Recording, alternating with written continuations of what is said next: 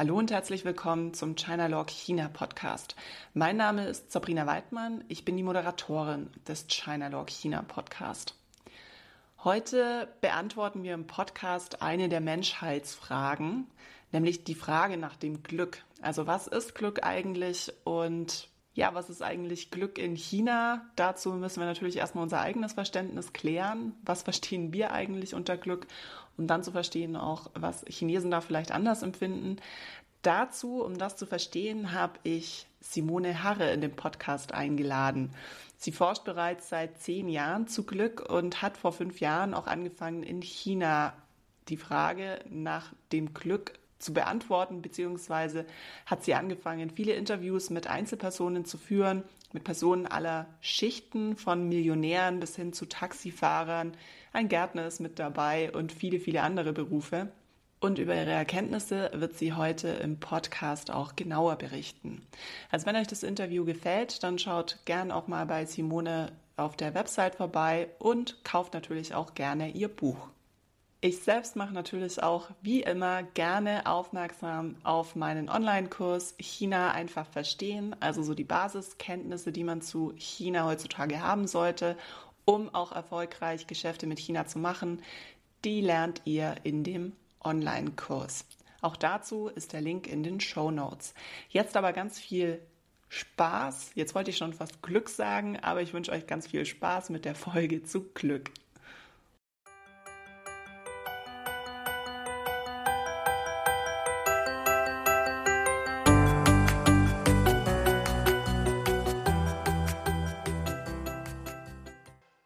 Hallo Simone, schön, dass du im Podcast mit dabei bist. Hallo, Sabrina.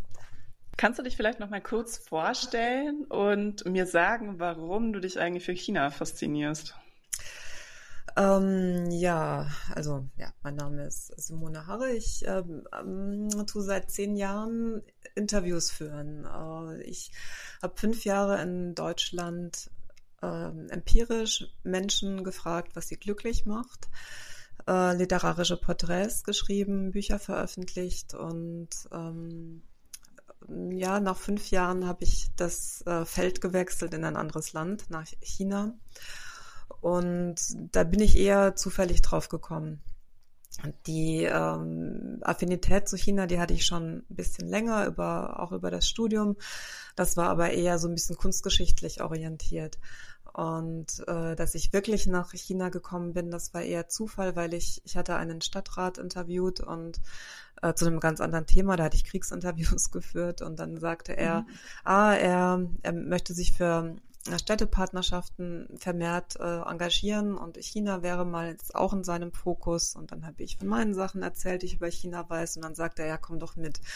Und dann haben wir tatsächlich auf unserer ersten Reise ganz naiv nach einer Stadt für Freiburg gesucht, was natürlich so gar nicht geht. Also eine lustige Geschichte, aber das hat dazu geführt, dass ich das erste Mal dort war und auch zu diesem Moment, wenn man China das erste Mal betrifft, und so geht es, glaube ich, fast allen, die das erste Mal da sind, dass sie überwältigt sind, nicht im Sinne eines Kulturschocks, äh, wobei mhm. das ist natürlich auch eine Sache, sondern dass man sieht, in China ist immer alles anders, als man denkt, als man erwartet als die Medien sagen, als die, als die Bilder, die man im Kopf hat, ähm, äh, einen vorbereiten. Und auch dieses, dieses Gefühl, dort das erste Mal gelandet zu sein, man kann kein Chinesisch, das Land ist mega fremd und gleichzeitig ist es einem aber sofort ganz nah. Man kann die Chinesen so leicht ansprechen. Sie, es ist so, so einfach mit ihnen in Kontakt zu kommen und ähm, diese Leichtigkeit, die ich am Anfang sofort hatte und diese, diese,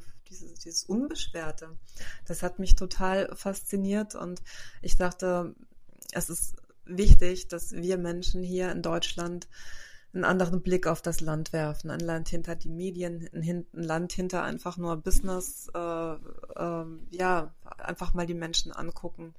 Mhm. Weil wenn ich nur Business mit Leuten mache, ohne zu wissen, wer dieser Mensch am anderen Ende ist, dann ist das ein Business auf Eis.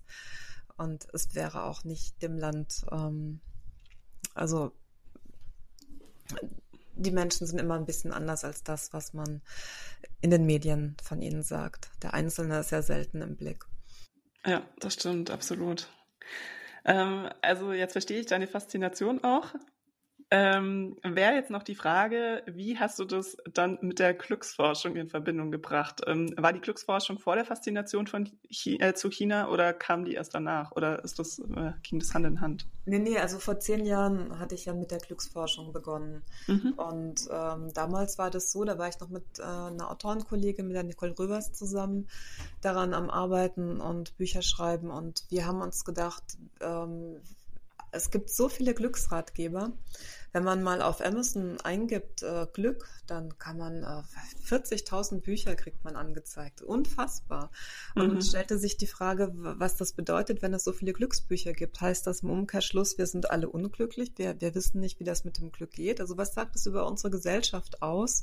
Mhm. Und was passiert, wenn ich jetzt wirklich mal meinen Nachbarn frage, ob er glücklich ist und was er darunter versteht? Also welches Bild ergibt sich dann dann? Und ähm, aus diesem Grund sind wir, haben wir das gemacht, äh, haben zunächst einmal so einen Querschnitt durch die Gesellschaft versucht zu bilden und möglichst äh, alle gefragt und ich selbst bin zunehmend dazu übergegangen, Menschen aufzusuchen und zu fragen, die ich ähm, äh, innovativ finde, die, die sich leidenschaftlich für etwas einsetzen und dem Glück selbst ein bisschen mehr auf die Spur gehen. Und jetzt in China selber wollte ich das natürlich auch wissen, aber da ich ja noch der blutige Anfänger in China war, habe ich noch nicht die, diese Innovationsfrage gestellt. Das wäre jetzt das zweite Feld. Okay, Sondern ähm, da ging es mir auch darum, einfach zu gucken, wie ist der Querschnitt von Bauern bis zu Milliardären, was sagen die? Und das einfach erstmal aufnehmen, ungefiltert und auch tatsächlich möglichst naiv. Ich habe versucht, alles auszublenden, was ich über China wusste. Ich habe bewusst mich nicht mehr informiert über Bücher, über Presse, weil ich, ich wollte einfach sein wie ein Kind, das einfach nur hört und, und das aufnimmt. Und danach kann ich immer noch recherchieren. Das mhm. war mir ganz wichtig. Okay, ist ein toller Ansatz. Ähm, mal zu dem Thema Glück. Was ist denn Glück überhaupt? Ähm, das, das ist ja, das ist eine philosophische Frage, die hat schon die alten Griechen beschäftigt und darauf gab okay. es vielfältige Antworten und irgendwie keine endgültige. Äh, ich kann das auch nicht beantworten. Ähm, äh, ich ich habe äh, hunderte von, von Antworten dazu gesammelt von Menschen. Ähm, ist, also man kann es halt letzten Endes am ehesten umkreisen mit, mit äh, Freiheit und Selbstverwirklichung und, und, und offenem Geist und, und sowas allem. Das ist aber alles nicht so richtig griffig. Was ich am ehesten vielleicht ähm, über die Erfahrung der Interviews sagen würde, ist, äh, wer mich so überzeugt hat, wer, ähm, welche Menschen ich gefunden habe und warum. Ich habe irgendwann, mhm. mal eine, hab irgendwann mal eine Tabelle gemacht ähm, und habe festgestellt, dass die Leute, die am unglücklichsten waren, also die irgendeine Krise erlebt haben, eine Krankheit, Todesfall, ähm, Zusammenbruch von Arbeit, Beziehung, irgend sowas Schlimmes, mhm. dass, dass sie, wenn sie diese bewältigt haben, wenn sie diese Krise angenommen haben, dann äh, danach umso glücklicher waren, weil sie mehr in sich reingegangen sind, mehr Tiefe erlebt haben. Also dass das Unglück immer auch das, ähm, die Kehrseite des Glücks ist. Und äh, das ist ja auch wieder dieses Yin-Yang-Symbol der, der Chinesen. Mhm. Das finde ich so, für mich ist das ähm, so die, die erste Definition, die sagt, wenn ich glücklich sein will, kann ich das Unglück nicht ausschließen. Im Gegenteil, das gibt mir sogar ganz viel. Und Glück ist ja auch nicht etwas, das äh, wie Zufriedenheit. Zufriedenheit kannst du so ein Level haben. Und Glück ist eher dieses Momenthafte. Und dieses okay. Momenthafte, äh, da sind die Definitionen ja wieder dann sehr individuell. Und ähm, das zu finden und zuzulassen, ich glaube, das Zulassen, und da gehört sehr viel Offenheit dazu, ähm, das ist auch nicht so allen gegeben. Okay, das ist ja tatsächlich schon eine sehr tiefgründige ähm, Erklärung dann auch, was das sein kann oder was da mehr hinter diesem Konzept, Konzept Glück auch steht. Ähm, wenn man sich jetzt in China bewegt, dann hat man ja so das Gefühl, das Konzept Glück ist irgendwie omnipräsent. Also wenn man ähm, mal schaut, zum Beispiel beim Frühjahrsfest oder so, da hängen überall dann, ähm, also das Zeichen von Glück als Symbol auch überall. Hat jetzt nicht unbedingt vielleicht das Gefühl, dass ähm, da groß drüber reflektiert wird, was jetzt eigentlich Glück ist, nur weil da überall Zeichen hängen, also dass die da sich intensiver damit beschäftigen als andere, ähm, ja, ähm, andere Länder. Ähm, aber wie würde sich da jetzt so das Verständnis von Glück oder auch die Suche nach Glück in China unterscheiden in dem, was man bei uns jetzt hat? Ähm, ja, also zunächst, wenn man die Leute gefragt hat, was verstehst du unter Glück, wann bist du glücklich, dann hatte das immer die gleiche monotone Antwort Familie. Und ich musste meinem Dolmetscher immer sagen, ja, das weiß ich schon, die Familie. Nächste, also eine Stufe weiter möchte mhm. ich ja dran gehen. Ähm, also man ist nicht gewohnt, diese Glücksfrage zu hören, weil sie ja etwas mit einem persönlich zu tun hat. Und das Persönliche ist in China sehr nachgestellt. Also man ist ein Teil der Gesellschaft. Ähm, man ist für die anderen da und diese Frage, wie geht es dir, wovon träumst du, was ist deine Sehnsucht, das ist nicht unbedingt das, was der Chinese zu hören bekommt. Und mhm. das überfordert ihn auch, diese Frage. Und äh, am Anfang haben die Leute in Deutschland zu mir gesagt, du kannst in China keine Interviews führen, die Leute haben äh, Angst, mit dir zu sprechen oder sie wollen ihr Gesicht wahren und so weiter, du kommst da gar nicht dran. Und ich musste feststellen, nö, ich komme da schon dran. Ähm, die Leute würden mir auch alles Mögliche erzählen, wenn sie denn könnten. Und das fand ich viel, viel schlimmer. Also mir mhm. wurde nicht unbedingt etwas verheimlicht, ähm, manchmal sicher auch, sondern eher, es ist so ein Unvermögen, mit seinem Inneren in Kontakt zu kommen, dass ich gar nicht weiß, wer ich bin, was ich will. Dass das ja so von klein an die Fantasie und der Traum wird ja so, so, so wegerzogen. Mhm. Und ähm, das tat mir ziemlich weh zu erleben. Ähm, also die, die Glücksfrage wird insofern ähm, beantwortet mit eben Familie und mit Reichtum, mit äh, mhm. ich habe einen Wohlstand erreicht und oder ich, ich will halt an die Börse, ich will noch weitergehen. Und ähm, es gab aber einen Konsens von Antworten, dass sie sagten, ja, mh, mm, China ist so schnell gewachsen Mhm. Also einerseits ganz toll, Wirtschaftsmacht und wir haben alle daran gearbeitet, aber es ging zu schnell und deswegen sind wir aus der Spur geraten und eben doch nicht so glücklich. Es gibt aber auch Antworten wie die Bauern auf dem Land, die sagen, ja, jetzt haben wir endlich mal ein richtiges Klosett und nicht mehr das Loch im Boden im, im, im Garten. Äh, das ist dann schon eine Art von Glück. Also das sind unterschiedliche Felder, wo ich diesen Begriff ansetze. Mhm. Und aber wenn ich überlege, wo ich mich besonders wohlgefühlt habe und authentisch, dann war es eben auch nie bei den Reichen in den Städten, sondern eher bei den, wie man das auch so von Indien vielleicht kennt, bei den armen Menschen auf dem Land, die ähm, mit dem Herzen mehr fühlten als mit dem Dollarblick. okay. ähm, so. Und ähm, wenn man auf das äh, Schriftsymbol für Glück guckt ähm, von China, Ja, meinst du wahrscheinlich? Äh, wenn das so heißt, ja. ja. okay. Äh, da sagte mir zum Beispiel jemand, ähm, das Zeichen Glück besteht aus verschiedenen Teilen, Ackerland, Mund, Karriere. Und äh, die, die chinesischen Zeichen sind ja sehr symbolhaft, sehr bildhaft. Bei mhm. uns heißt einfach das Wort Glück Glück. Das sagt ja irgendwie noch gar nichts. Aber hier sagt ja das, das Zeichen an sich schon etwas aus. Mhm. Und er hat das dann erläutert. Ähm, er, er sagte, für die Chinesen ist das Zeichen Glück ein wichtiges Wort. Am Neujahrstag, wie du schon sagtest, kleben sie es an die Tür. Es ist eines der ältesten Worte in China. Früher glich es einem Orakel. Man hat dem Himmel, man hat den Himmel um Glück gebeten. Ähm, Daher bedeutete das Zeichen Glück früher auch den Himmel anbeten. Heute besteht das Glück aus drei Zeichen oder Stufen, Ackerland, Mund, Karriere. Ähm, das meint, erst muss der Frieden und die Sicherheit gewährleistet sein, keine Sorgen um Essen und Kleidung, dann nur kann die Zutat kommen, die Karriere. Also das ist das, was ich gerade meinte, man guckt mhm. halt nach der Karriere. In Deutschland guckt man nicht nach der Karriere, also jedenfalls in den Interviews ist es dann letzten Endes nicht das Wichtige, man guckt nach seiner persönlichen Verwirklichung.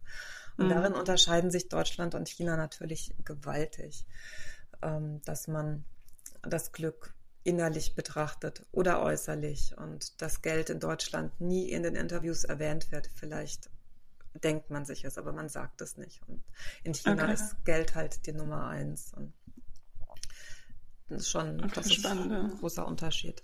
Ja. Okay, ich, äh, vielen Dank.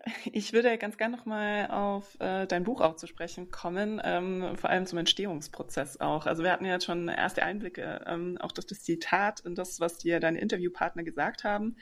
Ähm, wie ist denn das Buch aufgebaut und warum hast du es auch so aufgebaut? Also ähm, es sind ja wahnsinnig viele Geschichten drin, ähm, um so viel schon mal zu verraten. Ähm, warum hast du dich wirklich darauf fokussiert? Also ich wollte ja die gleiche Arbeit machen wie in Deutschland, also möglichst viele Chinesen fragen. Und äh, da China ja so groß ist, ist man da auch eine Weile beschäftigt. Äh, ich, ich, war nie, ich war ja nie fünf Jahre am Stück in China. Ich habe immer Interviewreisen geplant und äh, die musste ich sehr sorgfältig vorrecherchieren. Also ich habe mir Terminpläne erstellt, ich habe ähm, äh, Kontakte vorher eruiert und das habe ich teilweise über Beziehungen, dass man mich empfohlen hat. Und wenn du dann einen hast, dann ist der auch immer wieder der Garant für einen nächsten. Äh, du wirst weiterempfohlen. Mhm. Oder die sind ja sehr spontan, die Chinesen. Du bist dann da und hast einen Termin und denen macht Spaß. Und ähm, in der nächsten Stunde hast du plötzlich fünf andere Chinesen da sitzen. Das kann auch passieren. So. Ähm, und das andere ist, dass ich das LinkedIn-Netzwerk sehr stark benutzt habe. Mhm. Und äh, das kann man sehr gut machen, wenn man sich in den großen Städten in China bewegt, so Shanghai, Beijing. Äh, da sind sehr viele Unternehmer zugegen und da habe ich versucht, mit denen Kontakt aufzunehmen und sie von hier von meinem Schreibtisch aus um Interviews gebeten. Und es funktionierte auch. Okay, waren da alle sofort offen und haben gesagt, ja, mache ich mit. Äh, und hast du die auch direkt nach dem Thema Glück gefragt oder erstmal einfach nur um ein Interview gebeten? Die waren natürlich nicht alle offen. Man kann da ja immer so ein mhm. paar Prozente wegstreichen. Ich, ich tue dann vielleicht zehn anschreiben und ähm, sechs antworten vielleicht und, äh, mhm. und zwei reagieren auf ein Interview. Also geht dann, wird dann immer kleiner, aber das macht ja nichts. Ähm, das, ja, und, und dann wundern die sich vielleicht für sich, das teilen sie mir aber nicht weiter mit und dann trifft man sich. Das ist immer so ein Blind Date.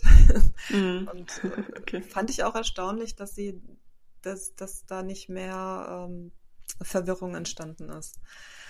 Und so habe ich dann über die Jahre die ganzen Gespräche gesammelt. Und ja. Fünf Jahre ist eine wahnsinnig lange Zeit. Ähm, wie wie muss man sich das vorstellen? Also hast du einfach dann wirklich immer ähm, von einem Mal zum nächsten geplant? Also dass du dann äh, dir bestimmte Personen angeschrieben hast, dann warst du vor Ort, dann bist du wieder zurück, hast dann wieder quasi einen neuen Lauf gestartet und äh, warst du irgendwie mal ein Jahr gar nicht da? Oder also wie, wie muss man sich das vorstellen? Ja, ich war so etwa zweimal im Jahr war ich dort und mhm. wäre ich jetzt länger dort gewesen, das hätte ich gar nicht verarbeiten können. Ähm, weil weil ich ja eine sehr intensive Arbeit gemacht habe. Ich habe ja die, ich, ich schreibe ja, ich habe ja kein Reisetagebuch geführt. Ich habe ja wirklich literarische Porträts gemacht und die müssen ja mhm. verarbeitet werden. Und die Zeit habe ich auch zu Hause immer gebraucht, auch einen Blog aufzubauen und Werbung zu machen und so weiter. Also die, ähm, die fünf Jahre waren auch tatsächlich notwendig, um da in diese Tiefe und die Ausarbeitung zu kommen. Ja, ich bin immer wieder also aufs Neue los und teilweise auch mit neuen Themen. Beim ersten Mal, wo ich wirklich erstmal ausprobieren wollte, wie funktioniert das überhaupt, das war bei, bei der zweiten Reise, habe mhm. ich gesehen, wow, das ist ja, das geht ja, das ist ja super. Ähm, da habe ich richtig viel mitgebracht und dann habe ich das ein bisschen sortiert zu Hause. Dann habe ich mir gedacht, ähm, Jetzt fände ich es mal spannend, nur die Reichen zu interviewen. Mhm. Und habe versucht, mit möglichst viel Reichen Interviews zu machen. Das ging auch erstaunlich gut. Also Millionäre, Milliardäre. Ich habe auch nie für ein Interview bezahlt und ich habe sie auch alle gefunden. Äh, habe dann als Pendant dazu äh, Taxifahrer interviewt. Mhm. Äh, also jedes Taxi, in das ich gestiegen bin, hat diese Glücksfrage bekommen. Ähm, und vor allen Dingen wollte ich von denen wissen, ist das Glas halb voll oder halb leer oder und welche Blume bist du? Es hat ihr immer ein bisschen verwirrt, mhm. aber die Antworten waren lustig. Ähm, bei der Reise daraufhin dachte ich, wenn das jetzt so gut geklappt hat mit den Reichen, dann will ich noch tiefer gehen. Dann mache ich jetzt ein Buch nur über die Reichen. Also, dass man mal versteht hier in Deutschland, wie das mit der Wirtschaft, mit dem Wirtschaftswachstum ist. Und genau in dem mhm. Moment kippte die Stimmung in China und die, die Reichen haben sich von der Öffentlichkeit etwas verabschiedet. Die bekamen Angst Und ich hatte es von da an ein bisschen schwerer mit Interviews. Also die fünf Jahre sind auch ein bisschen ein, eine Skala, ein, ein äh, Bild, wie sich die Gesellschaft in der Zeit entwickelt hat, weil viele Interviews, die ich geführt, also die, die ich noch führen konnte, könnte ich inzwischen nicht mehr führen, weil sich das Land doch etwas verschlossen hat. Die Menschen haben wieder mehr Angst und Skepsis und wissen nicht, was sie sagen dürfen und was nicht. Und dann ist natürlich so eine Interviewbereitschaft deutlich geringer. Mm, okay. Also das habe ich auch schon erlebt, ähm, dass zwischendurch dann immer wieder Angst herrscht, einfach äh, Antworten zu geben, ähm, was natürlich traurig ist. Ähm, ja. Was würdest du denn sagen in dieser Zeit der fünf Jahre, was war das Massivste? Also, dass die einfach wirklich sich nicht mehr getraut haben zu antworten oder hat sich auch so, die, haben sich auch die Antworten auf die Glücksfrage verändert? Nee, das hat sich eigentlich nicht verändert. Ich habe nur einfach nicht mehr die Leute gekriegt, die ich kriegen wollte. Also mhm also diese, es geht mir jetzt um die Reichen, die anderen, die haben schon noch mit mir gesprochen. Aber die ganz Reichen, die Milliardäre, die, die hatten plötzlich Skepsis und ähm, die waren dann einfach weg. Also was mhm. sie dann erzählt hatten, weiß ich nicht. Aber die Offenheit, ähm, ich finde schon, dass sie relativ offen waren, die Leute wenn ich jetzt Chinesisch könnte und noch mehr Zeit gehabt hätte, jeweils für den Einzelnen, dann hätte ich sicher noch mehr bekommen können. Aber ich finde schon, dass relativ viel rausgekommen ist in diesen Gesprächen. Mhm. Also die einzelnen Geschichten, die du beschreibst in deinem Buch, die sind auch alle wahnsinnig spannend. Ähm, also wenn man da, da ist jede ähm, also jede zieht einen selber so ein bisschen rein und manchmal denke ich mir dann so, ah, solche Leute kenne ich sogar in China, also würde irgendwie zu dem und dem ziemlich genau passen. Dann aber auch vieles wieder, wo ich mir denke, so, nee, so kenne ich eigentlich noch niemanden. Also es ist wirklich sehr, sehr bunt. Ähm, fand ich wahnsinnig spannend zu lesen, weil es auch so unterschiedlich ist. Darf also, ich dich dann fragen, was dich an, dann am ehesten irritiert hat? Also wo du denkst, oh, das habe ich noch nicht erlebt? Also als, äh, als Leser ist ja interessant. Ja, bin gerade mal überlegen. Ich glaube, also wo ich ähm, Parallelen herstellen konnte, zum Beispiel zu diesem Interview, das ich auch mal über ähm, äh, Frauen in Führungspositionen ähm, geführt habe. Ich glaube, da war diese, ähm, die im Emissionshandel tätig ist, äh, wo ich dann so den Eindruck hatte, okay, die ist gerade so eine Generation, wo dann halt schon viel erreicht hat und dann selber so sagt, so sie will sich jetzt eigentlich mehr um ihren Sohn kümmern, um von dem noch möglichst viel mitzubekommen. Ähm, das war so eins, wo ich Parallelen eher gezogen habe, auch zu diesem Interview und auch selber so, ja, Erfolgskarrierefrauen sozusagen kennen, also die so den Aufstieg mitgemacht haben, relativ viel erreicht haben und dann doch irgendwann die Reflexion kommt, ähm, was will ich eigentlich selber? Ähm, ist das eigentlich ein Hamsterrad, in dem ich mich gerade bewege? Also so mehr die Perspektive. Ähm, wo ich selber jetzt zum Beispiel niemanden in der Form kenne, war dieser Gärtner. Also auch einer von den mhm. Reichen, die du interviewt hast. Ähm, vielleicht kannst du zu dem auch kurz mal noch was erzählen. oh, wie kommst du auf den? Der Gärtner ist immer der Millionär. ich glaube, ich komme da drauf, warum mir das auch so hängen geblieben ist, weil ich bei Gärtner natürlich erstmal eine ganz andere Geschichte gedacht habe. Ich dachte, der konnte jetzt was ganz anderes. ja, also der war, das war ein sehr einfacher Typ und der wirkte auch ehrlich nicht ganz so schlau. Mhm. er war aber wahnsinnig hilfreich und auch, ja, so, äh, ja, weiß ich nicht, was, was sich da in seinem Menschsein noch verborgen hätte, aber er hat seinen Werdegang beschrieben. Ich glaube, er war Bauer, Bauerskind und er wollte ein bisschen mehr aus sich machen und hat dann äh, Terminhandel gemacht. Äh, vom Terminhandel ist er zum Verkauf, Anbau von Birken gekommen. Das hat nicht funktioniert, hat er nicht so ganz äh, richtig gemacht am Anfang. Mm, hat da dann äh, über Hybridzüchtungen verbessert, hat sich dann, äh, na, Land, äh, na, wie nennt sich das? Äh, ähm, ach Gott, Dach, Dach, Dach, Dach, ne? Dachbegrünung ähm, ja. ihm gewidmet und er sagt, er sei da der, der Pionier gewesen. Tatsächlich hat er auch den Tiananmen-Platz, den, den Dachgarten der, von dem ausgebaut. Das ist ja ein riesiges Feld. Wer also so einen Auftrag gibt, ist ja tatsächlich kein kleines Licht. Ähm, hm. Das, sowas finde ich wirklich auch beachtlich, dass ein kleines Bauernkind mit seiner Bauernschleue und er sagt, das braucht man, also diese Schlauheit, äh, dass man dann auch Großes schaffen kann. Mhm. Aber solche Leute habe ich ja öfter gehabt. Also waren viele, viele vom Land, die, die so verzweifelt waren. Also ich habe ja auch meinen Hungerkünstler, den, den reichen Buchhalter, mhm. der, ähm, der nur gehungert hat in seiner Kindheit und ähm, der sagt, ich, ich will da raus und wenn ich da raus will, dann, dann muss ich äh, einfach mega fleißig sein. Da muss ich über meine Kräfte hinauswachsen, weiter hungern und, und lernen und lernen. Und ähm, der hat das dann auch bewiesen. Bei ihm ist dann die Menschlichkeit auf dem, äh, ja, äh, die, die hat dann, der, der saß nur am Schreibtisch sein Leben lang und da hat er mhm. was vergessen, was noch zum äh, Erfolg dazugehört. Aber es sind oft, der, der Antrieb ist oft das Ungenügen. Da sind wir wieder bei dem Glück und Unglück. Während diese Leute, diese, diese erfolgreichen, glücklich aufgewachsen, hätten ja gar nicht diese Motivation gehabt. Dann hätte man ein nettes Studium gemacht, ein mittleres Unternehmen vielleicht geführt, aber so hatten die den richtigen Stachel. Mhm. Durch also bittere Armut, ja. Ja, das wäre so der Aspekt, den du vorher genannt hast, dass das eigentlich, ähm, um zu oder zu lernen, was Glück ist, eigentlich auch das Unglück notwendig ist. Ja, also ich glaube, dass an dem Wirtschaftswachstum in China das ein großer Motor ist. Ein Land, das einmal so groß war, so toll war, so eine Blüte hatte über Jahrtausende, eine viel ältere Kultur als wir sind, ähm, ist plötzlich am Boden, ist ein Drittweltland, ein Entwicklungsland, ein Land, wo man seinen Müll hinschickt, der unser, der unseren Mist macht. Mhm. Und äh, das entwickelt sich von jetzt auf gleich zu einem solchen dicken Ding. Das ist ja eine großartige Sache. Aber wie kann diese Kraft entstehen? Natürlich ist, sind die Chinesen schon immer irgendwie kraftvoll. Aber ich glaube, hätten sie nicht diesen, diese, diese Armut erlebt, die ihnen sagt, ja, nur gemeinsam äh, müssen wir stark sein. Ähm, ich glaube, die, die jetzige Generation ist nicht so die ist schon sehr verwöhnt und nimmt es für gegeben, was ihnen an Luxus mhm. Schoß fällt. Und das sieht man ja auch in unserer Gesellschaft. Wenn es einem gut geht, hat man wenig Bereitschaft, etwas zu ändern. Das ist eine ziemlich einfache Formel. Mhm. Könnte vielleicht auch begründen, warum wir so viele Meckerer haben. Ja, absolut. Also ja.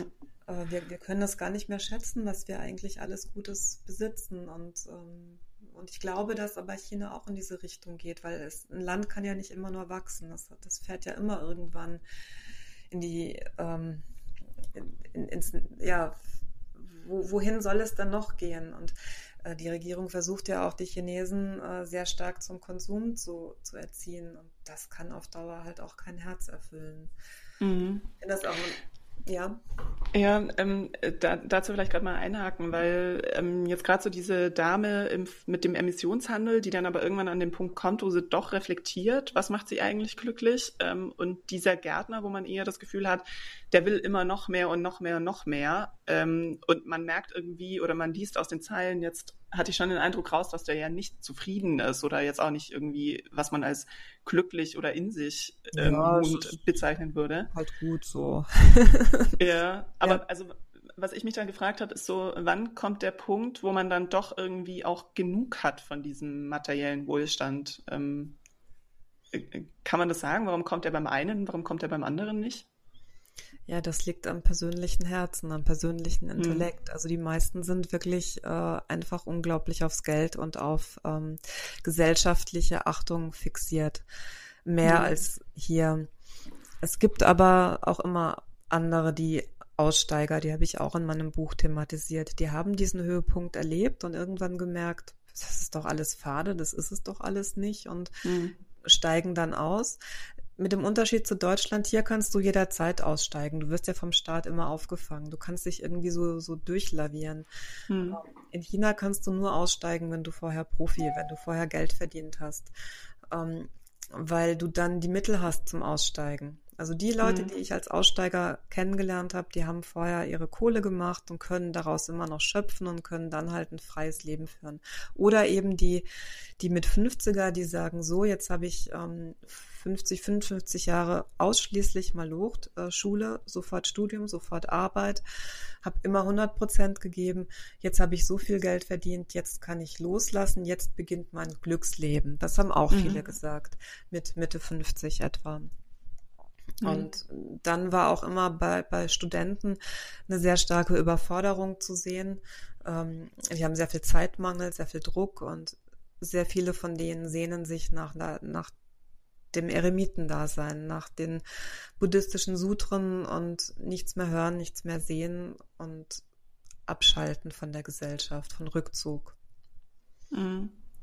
Also wird wahrscheinlich auch der Umgang ähm, mit Glück und Reflexion in sich selbst sozusagen ähm, mit den Generationen jetzt auch ändern. Auf jeden Fall. Ob das jetzt, in welche Richtung das geht, mhm. wird man sehen. Ich bin total gespannt, weil ich finde, die Angst ist eben größer geworden. Das bedeutet, ähm, da ist eine größere Spannung im Moment da. Mhm. Und ähm, eine Spannung erzeugt ja immer eine äh, erzeugt immer irgendwas. Also die Regierung, die versucht natürlich, ähm, diese Spannung ja zu unterdrücken und macht deswegen diese Restriktionen, aber genau das erzeugt ja noch mehr Spannung. Und was mit dieser Spannung, vor allen Dingen der Jugend, passiert, das keine Ahnung. Also ob mhm. da irgendwann das intellektuelle Aufbegehren kommt, die, doch die Suche nach der Wahrheit und Selbstverwirklichung, weil die ja schon eine ganz andere Ausgangsbasis haben als die Eltern, die noch in der Kulturrevolution ganz anders gebrieft sind. Da bin ich wirklich gespannt und da habe ich auch ein bisschen Sorge, dass da doch einiges zusammenbricht. Naja, positiv und negativ. Mhm. Okay. Wäre also sinnvoll, dein Buch, äh, deine Recherchen in ein paar Jahren nochmal neu durchzuführen mit Absolut. der nächsten Generation. okay. Ja. Ich habe noch eine Frage zu deiner Einstiegsfrage. Ähm, du hattest die vorher schon mal genannt, dass du immer gesagt, äh, gefragt hast, welche Blume möchtest du sein? Ähm, kannst du damals ein bisschen sagen, was da als Antworten kam? Ja, da die Chinesen ja, wie gesagt, sich nicht so sehr selber loben wollen oder so sehr auch der das Selbstwertgefühl mehr in der Gesellschaft aufgeht, konfuzianisch, ist die Frage nach der Blume auch entsprechend ausgefallen. Äh, die meisten wollten eine möglichst unscheinbare Blume sein und eine schwach duftende Blume. Okay. Manche wollten eine winterharte Blume sein, weil, das, weil das dann repräsentiert, dass sie durch alle Unbillen des Lebens durchkommen und mhm. nur wenige wollen eine wunderbare Rose sein. Und so das, ich, ich, fand diese Frage ganz süß, weil man darüber schon echt äh, durchs Hintertürchen ein bisschen was über den Menschen erfahren konnte. Mhm. Okay, das heißt, du bist jetzt auch zur Expertin der chinesischen Fauna und Flora geworden. naja, nicht wirklich. Gibt es denn auch Geschichten, die du erlebt hattest, wo du dann aber gesagt hast, die nimmst du bewusst nicht auf, weil das das Bild verfälschen würde? Oder ist das wirklich so eine ganz bunte Auswahl? Oder wie hast du dich überhaupt entschieden, welche Geschichten du auch aufnimmst? Mm, aufgenommen habe ich alles, weil ja egal, ob, ähm, ob ich das gut oder schlecht finde, mhm. repräsentiert mhm. das ja immer. Also da kann ich ja nicht sagen, nee, das verfälscht würde ich, das, mhm. das geht eigentlich gar nicht. Ähm, ins Buch gekommen, die Auswahl habe nicht ich entschieden. Ich habe insgesamt ausformuliert 75 Porträts. Der Verlag mhm. hat 50 genommen, weil es muss ja irgendwie, passt ja sonst nicht rein. Und ja. äh, die ganzen Glückszitate, die ich habe, sind auch nochmal 100. Ähm, die sind auch nicht im Buch drin und manche Texte sind gekürzt, damit das irgendwie halt in dieses Buch passt. Mhm. Äh, also der Verlag hat für sich überlegt, was findet er sinnvoll. Manche Geschichten hätte ich vielleicht anders ausgesucht. Ähm, die Geschichten, die ich wirklich ausformuliert habe, habe ich nur deswegen ausformuliert, weil es dort genug Stoff gab. Man muss mhm. sich ja mhm. vorstellen, wenn ich mit einem Deutschen ein Interview führe, läuft das ja ganz anders ab. Der Deutsche ist zwar eher distanziert, aber wenn du mit ihm sprichst, dann ähm, erzählt er dir alles. Aber wirklich. Mhm. Weil die, die Sehnsucht, dass dir jemand zuhört, ist einfach sehr groß. Und wenn du in der Lage bist, okay. den anderen zu spiegeln und er das Gefühl hat, die versteht mich, die geht auf mich ein, dann ist das, das ist unglaublich.